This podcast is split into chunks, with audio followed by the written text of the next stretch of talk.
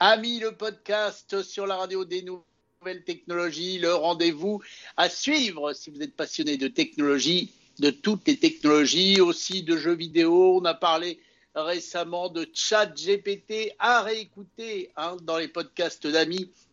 C'était passionnant avec Constance et Charles. Tiens, bah, justement, le revoici, le revoilà, mmh. Charles. Salut Charles, vas-tu bien? Salut Guillaume, ouais, ça va très bien toi? Eh bien, écoute, ça va très très bien. Et aujourd'hui, nous allons traiter d'un sujet dont nous n'avons encore pas parlé ensemble. Et moi, ça me passionne euh, complètement. Et toi aussi, je suppose, puisque tu m'as proposé ce sujet. Nous sortons donc le F de notre boîte à lettres pour fusion nucléaire. Effectivement, ouais, j'avais envie d'en parler parce que euh, je ne sais pas si tu as suivi les actualités à ce niveau-là, mais il y a eu quand même une, avancée majeure aux États-Unis qui a été faite à ce niveau-là. Tu as des infos ou pas du tout? Écoute, j'ai suivi un tout petit peu, mais alors pas du tout dans le détail, donc tu vas éclairer largement ma lanterne. Je crois que c'est un, un programme qui est un peu concurrent, mais qui ne fait pas la même chose que le programme qui a lieu en France avec plein de nations mondiales à Cadarache. C'est ça, exactement. Donc le programme en France, il s'appelle ITER. Euh, et donc c'est un programme qui a été lancé euh, il y a pas mal d'années maintenant et qui va mettre encore pas mal d'années avant de voir le jour. Mais euh, bon voilà, on peut pas, on peut pas se reposer uniquement sur ce programme parce que voilà, au vu de l'urgence climatique, il faut que lancer plein plein plein de recherches en parallèle et pas les unes à la suite des autres. Faut pas attendre que l'ITER on se dise ah bah ça marche pas si bien que ça, on, on trouve un autre plan. Non, il faut vraiment faire plusieurs choses à la fois. Et donc ITER c'est une solution pour avoir un générateur euh, qui marche avec la fusion nucléaire. Et donc, il y a d'autres technologies euh, un peu partout dans le monde, et notamment aux États-Unis. Euh, notamment avec un, laboratoire national de recherche sur la fusion nucléaire qui s'appelle le, laboratoire Lawrence Livermore, qui est situé en Californie. Et j'en parle parce que du coup, ils ont euh, le 5 décembre dernier, voilà un petit peu plus d'un mois, euh, fait une, une, réaction qui est, euh, qui est particulièrement intéressante et, je vais en parler après. je te propose que je remette un peu le contexte avant cela pour réexpliquer un peu près ce que c'est la fusion et la fission nucléaire, en essayant de, voilà, de, de vulgariser au maximum parce que c'est vrai que ça peut parfois être très très très compliqué ces domaines. Donc, il faut savoir que euh, là, on parle de vraiment fusion nucléaire et euh, qu'il ne s'agit pas du tout de la même chose que la fission nucléaire. La fission nucléaire, c'est ce qui est actuellement utilisé dans nos centrales nucléaires. On en a quelques-unes en France. Euh, la fission nucléaire, ça va être en fait prendre un atome qui est gros, qui est très très lourd, et le couper en deux, et pour en faire deux atomes, pardon, oui c'est ça, deux atomes plus petits, un peu moins lourds. Euh, les atomes, tu le sais très bien, sont composés de trois types de particules. Les neutrons qui sont neutres, les protons qui sont positifs et les électrons qui sont négatifs. Euh, plus tu en mets euh, ensemble, plus tu les colles, plus tu colles de ces, trois, particules ensemble, plus tu en mets beaucoup dans un sorte d'agrégat, plus ton atome il est gros, il est lourd, et donc plus il va être facile à, couper, à éclater en fait, tout simplement. Et donc ça, c'est donc euh, quelque chose qu'on arrive relativement bien. Il faut savoir que du coup, euh, ce qui empêche, euh, ce, qui, fait aussi qu'on n'a pas des, des, des, réactions de fission nucléaire qui se font dans la nature à peu près spontanément, c'est que comme je l'ai, comme j'ai dit, le proton il est positif, l'électron il est, euh, il est négatif, et en fait, tous euh, ces, ces, deux particules se, se repoussent. Un peu comme quand tu, je sais pas si tu as déjà joué avec des aimants. Des aimants. Voilà, exactement. tu essaies de les coller, ça ne marche pas. Et bah, du coup, il faut de grandes, grandes quantités d'énergie pour justement euh, surpasser ces forces de, qui se repoussent. Et donc, où est-ce qu'on trouve de grandes, grandes quantités d'énergie actuellement? Eh bien dans le Soleil. Le Soleil, il fait ça en permanence. Il fait des réactions de fusion et de fission nucléaire en permanence, principalement de la fusion nucléaire. Euh, la fusion, du coup, c'est l'inverse. On va pas prendre des gros atomes qu'on va essayer de sectionner et en retirer de l'énergie. On va prendre des atomes très très légers, notamment le plus léger des atomes, celui d'hydrogène, qui ne comporte qu'un seul proton. Euh, et on va essayer de prendre deux atomes d'hydrogène et de les fusionner ensemble, d'où la réaction de fusion nucléaire. Euh, et en fait, ce qu'on observe, c'est que si dans ta main droite, tu as un atome d'hydrogène, dans ta main gauche, tu as un atome d'hydrogène, ils ont tous les deux un poids. Tu les fusionnes, et en fait, ce qu'on s'est rendu compte, c'est qu'une fois qu'ils sont fusionnés, et bah le poids que de, de, la chose qui est fusionnée, le poids il est plus faible. Tu as perdu du poids. Et c'est là qu'intervient la fameuse équation de Einstein que vous connaissez tous, E égale mc2, l'énergie libérée est égale à la masse qui a été perdue fois la c, la vitesse de la lumière au carré, E égale mc2. Et donc c'est pour ça qu'on a des grandes grandes quantités d'énergie qui sont euh, libérées par les, les, euh, les, réactions de fusion et de fission nucléaire. C'est parce que la, la, vitesse de lumière c'est très grand, au carré c'est encore plus grand.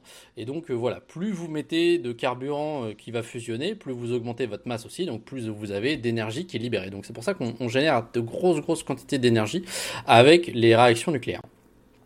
Euh, donc, ce qui est incroyable, c'est que on connaît le principe de la fusion nucléaire depuis un bon moment. Hein. On, en a malheureusement fait euh, des armes d'ailleurs. Hein. Il y a des bombes hydrogènes qui existent, euh, mais on a énormément de mal à atteindre cette, cette, réaction et à la contrôler et à contenir toute l'énergie qui est libérée par cette réaction.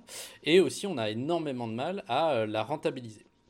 Ce qui se passe, c'est que du coup, pour pouvoir, comme, on l'a dit, euh, comme je l'ai dit précédemment, les, deux atomes d'hydrogène vont se repousser à cause des, protons et des, et des, électrons, etc. Euh, pour faire en sorte qu'ils se rapprochent le plus possible pour qu'ils puissent briser leurs barrières et, finir par fusionner, ce qu'on va faire, c'est qu'on va les chauffer. En fait, chauffer quelque chose de chaud, ça veut dire que les atomes, ils vibrent, ils s'excitent et ils bougent dans tous les sens.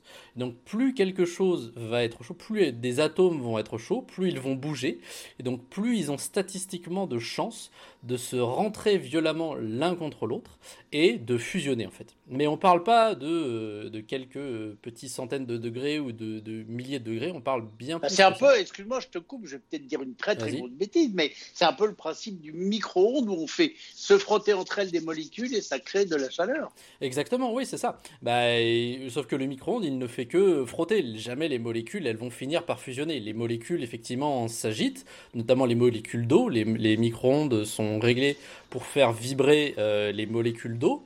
Les molécules d'eau vont vibrer, comme il y a généralement beaucoup d'eau dans la nourriture. Euh, toutes les molécules d'eau contenues dans, dans, dans, votre plat que vous essayez de faire réchauffer vont se mettre à vibrer. Elles vont bousculer les autres molécules, enfin les molécules, euh, oui, contenues dans le plat. Et donc globalement, tout va se mettre à, vibrer globalement progressivement. Et c'est comme ça que ça se, ça se réchauffe. Mais là, vraiment. Mais ça ne fusionne pas. Voilà, non, ça fusionne pas. Bah, de toute façon, c'est très simple. Euh, qui, comme je l'ai dit, ces réactions de fusion, elles occurrent euh, naturellement dans le Soleil. Et bah, le Soleil, c'est euh, des millions de degrés. Hein, c'est 3 millions de degrés. Donc, si tu me trouves un, un, micro-ondes de 90 watts qui arrive à faire des, des, chauffer ta nourriture à 3 millions de degrés Celsius, eh bah, il risque de fondre. Hein, il risque de fondre, il risque de fusionner avec lui-même. Ça risque d'être une cata totale. Et tu pourras pas manger tes lasagnes. Bref. Le fait est que le 5 décembre dernier, au fameux laboratoire national Lawrence Livermore en Californie, euh, qui travaille sur la fusion nucléaire, ils ont eu, euh, ils ont fait une réaction alors eux, ils utilisent euh, comment ils font pour avoir euh, ces euh, conditions comme un peu sur le soleil? Parce que voilà, que ce soit ITER en France ou, ce, ce, laboratoire en Californie ou même n'importe quel autre projet, le but c'est de prendre un carburant, donc l'hydrogène, encore une fois, euh, et de le chauffer, le chauffer, le chauffer, le chauffer, jusqu'à atteindre des, températures proches de celles qu'il y a sur le Soleil. Et en fait, la, réaction va, euh, va se produire d'elle-même, parce que les, atomes vont, être tellement, vont tellement bouger qu'ils vont se collisionner l'un contre l'autre, et ils vont fusionner naturellement en fait. Donc en fait, c'est juste chauffer. Mais euh, pour chauffer, donc on a plusieurs méthodes. En France, l'ITER, il s'agit d'un sorte de, donut, tout simplement, de donut avec des sortes de gros aimants. C'est des bobines qui font au, fil office d'aimants. Et en fait, à l'intérieur du donut, on va faire circuler euh, l'hydrogène qui est en forme de gaz. Et en fait, il va circuler tellement fort, il va frotter, il va euh, bouger, il va tourner en rond tellement rapidement il va frotter, il va, les, atomes vont se frotter les uns contre les autres, ils vont se chauffer, et c'est comme ça qu'on espère atteindre la réaction de fusion. Aux États-Unis, en Californie, à ce fameux laboratoire national, ce qu'ils font, c'est qu'ils prennent un petit conteneur et ils mettent, ils ont mis une, bille de, de, carburant. Alors, il s'agit de deutérium et de tritium qui sont des isotopes de l'hydrogène, mais bon, je vais la faire très simplement, ça reste, on va dire, de l'hydrogène. Euh, donc ils, mettent ce, carburant dans le petit container et ils ont pas moins de 192 lasers qui, avec des jeux de miroirs et de, choses comme ça, en fait, tous les lasers sont pointés sur ce petit conteneur. Et en fait, tous les lasers se mettent à émettre de, la lumière. Donc en fait, de la lumière, c'est de l'énergie, tout simplement. On vient transmettre de l'énergie euh, au carburant qui est, euh, dans, le, petit conteneur.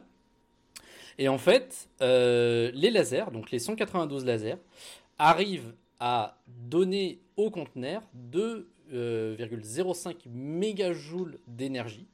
Et donc ce qui est suffisant pour monter la température à l'intérieur du conteneur à 3 millions de degrés Celsius. En, euh, en sortie, qu'est-ce qu'on a? Du coup, la, réaction de fusion nucléaire euh, se produit.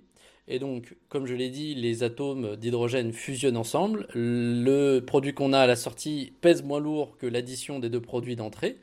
On a perdu du poids, on a libéré de l'énergie, et donc on arrive à mettre, les lasers mettent 2,05 mégajoules d'énergie dans le conteneur, comme je l'ai dit, et une fois que la, fusion est faite, est ressorti 3,15 mégajoules d'énergie, soit un peu plus de 50%. Et c'est là que réside la prouesse de cette réaction qui a eu lieu le 5 décembre, encore une fois. C'est que euh, on a réussi, euh, et c'est assez rare dans le domaine, à produire plus d'énergie en sortie qu'on en a euh, mis en entrée. C'est vraiment important parce que de toute façon, enfin, c'est, c'est, ah, sinon, ça n'a aucun intérêt. Sinon, ça exactement. Si les, lasers produisaient plus d'énergie que ce que ça rapportait d'avoir bombardé ta bille de carburant, euh, bah, ça vaudrait pas le coup. Exactement, tout à fait. Tu as tout compris. Et donc, euh, c'est ça, c'est pour ça que cette réaction, elle est, elle est, elle est vraiment, euh, ça va vraiment marquer la, date. Enfin, ça va être vraiment, ça va vraiment tout changer pour l'histoire de la, fusion nucléaire. C'est vraiment une avancée majeure. alors après. C'est là, moi, en me renseignant sur le sujet, j'ai été un peu, un peu déçu, mais quand même, ça reste une très bonne nouvelle. Ce qu'il y a, c'est que 2,05 mégajoules d'énergie, c'est l'énergie qui a réussi à parvenir euh, au, euh, au, conteneur. Maintenant, c'est là où c'est dommage, c'est que les lasers, ils ont un rendement. C'est-à-dire que tu prends les 192 lasers, à la sortie de ces lasers, on a réussi à avoir 2,05 mégajoules, comme je l'ai dit. Sauf que les lasers, ils ont nécessité 300 mégajoules. Donc en fait, on est sur euh, un rapport de, plus 100, donc c'est vraiment énorme. Mais en fait, ça s'explique tout simplement parce que en fait, euh, les, lasers qu'ils utilisent euh, pour ce, projet, c'est des, des lasers d'ancienne technologie, c'est pas les plus récents. Donc en fait, Là, actuellement, les lasers, ils ont, euh, ils ont un rendement qui est, pas très, très fort parce qu'on le laboratoire a dû utiliser 300 mégajoules pour sortir 2 mégajoules à la sortie des lasers pour au final gagner 3,15 euh, mégajoules. Donc le rendement est pas bon encore.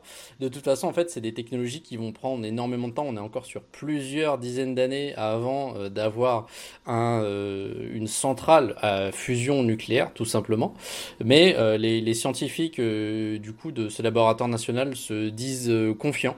Ils disent que c'est une très très bonne avancée. Déjà, on sait que il est possible dans des conditions de laboratoire d'avoir une réaction qui produit, je parle vraiment juste de la réaction, avoir une réaction qui produit plus d'énergie qu'elle n'en consomme.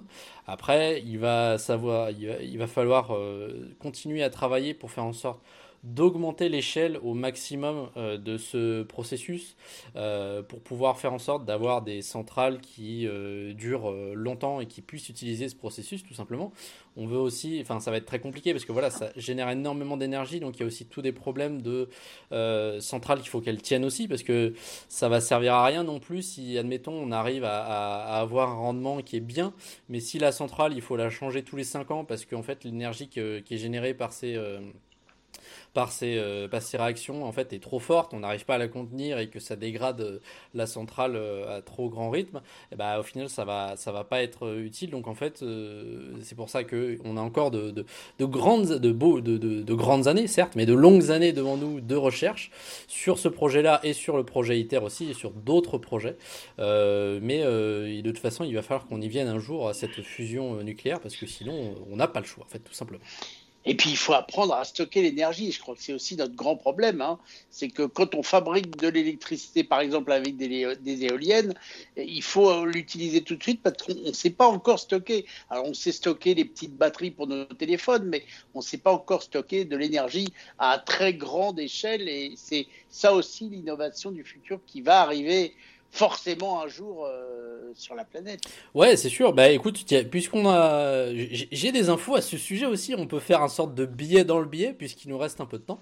Euh, j'ai parce que effectivement, donc c'est un gros problème comme tu l'as dit. On a aujourd'hui des, des, des, capaciteurs. Enfin, c'est des, oui, des, des, choses comme ça qui peuvent stocker des grandes quantités d'énergie, mais pas très longtemps, pas très bien. Il y a un très mauvais rendement ou alors les batteries, mais c'est pas ouf, etc. C'est très compliqué.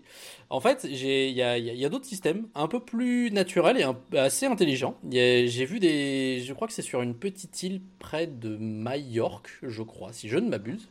Où ce qu'ils font, c'est que du coup, voilà, ils sont sur une île, du coup, c'est compliqué. Ils étaient à des centrales à diesel, parce que voilà, ils sont pas reliés au continent, c'est compliqué. Voilà, la centrale à diesel, ils essaient de passer au renouvelable, notamment à l'éolien. Et donc, ce qui se passe, c'est que ils utilisent, euh, par exemple, la, nuit, quand tout le monde dort et que la demande en énergie est faible, mais que les euh, éoliennes continuent de tourner. Ce qu'ils font, c'est qu'ils utilisent les éoliennes pour prendre de l'eau, la pomper en euh, altitude, en haut des montagnes. Ils la stockent dans des réservoirs en haut des montagnes. Et euh, le lendemain ou euh, plus tard, lorsqu'il y a une grande demande en électricité et que les euh, éoliennes n'arrivent pas à suivre ou qu'il n'y a tout simplement pas de vent, ils eh ben, refont tomber l'eau. Ils refont tomber l'eau dans des turbines. Bah, c'est la récupèrent. fait dans les, dans les barrages hydrauliques en, France. Hein. oui, mais il me semble pas qu'on pompe l'eau. Là, dans les barrages hydrauliques, c'est-à-dire qu'on ouvre les vannes quand il y a besoin. Mais oui, c'est vrai. Là, ça permet, avec ce système-là, ça permet d'utiliser l'énergie qui est disponible, euh, alors que les gens n'en ont pas besoin, mais on pour faire monter l'eau et ensuite la faire redescendre. Ah ouais, ça vient à stocker, ça revient à stocker en fait, parce que l'eau, l'eau en altitude, c'est de l'énergie qui est stockée tout simplement, elle va et, elle se détériore pas, elle, elle reste là tant que la vanne est fermée. Euh, l'eau a un certain poids, du coup elle a un certain potentiel et elle est en altitude, et donc du coup on peut l'utiliser plus tard. Plutôt malin. Plutôt malin, effectivement, ouais. Bon, bah c'est bien. On reparlera de ces sujets-là parce que c'est vrai que c'est intéressant. Et, puis, ça va évoluer. Et aussi, nos batteries vont évoluer. Il y a les batteries au graphène qui commencent à arriver. Il, y a, il va se passer plein de choses en cette euh, belle année qui a commencé il n'y a pas si longtemps que ça. oui, absolument. Bah, cette année et puis les autres qui suivront aussi. Mais tout à fait, on y compte bien. Bon, bah Charles, euh, bah, je te remercie beaucoup une fois de plus. Et puis, on se retrouve bientôt sur Ami. J'en profite, tiens, pour vous rappeler que euh, n'hésitez pas non seulement à nous écouter sur Ami, mais aussi à écouter nos podcasts. Vous vous abonnez, vous en parlez à vos amis, vous faites suivre, vous nous mettez euh, une note, des petits commentaires. Ça nous fera toujours très plaisir. Ou alors des petits messages au 01 76 21 18 10. Mon cher Charles, on a tout dit? Ouais, on a tout dit. Et eh bien, à bientôt pour de nouvelles aventures.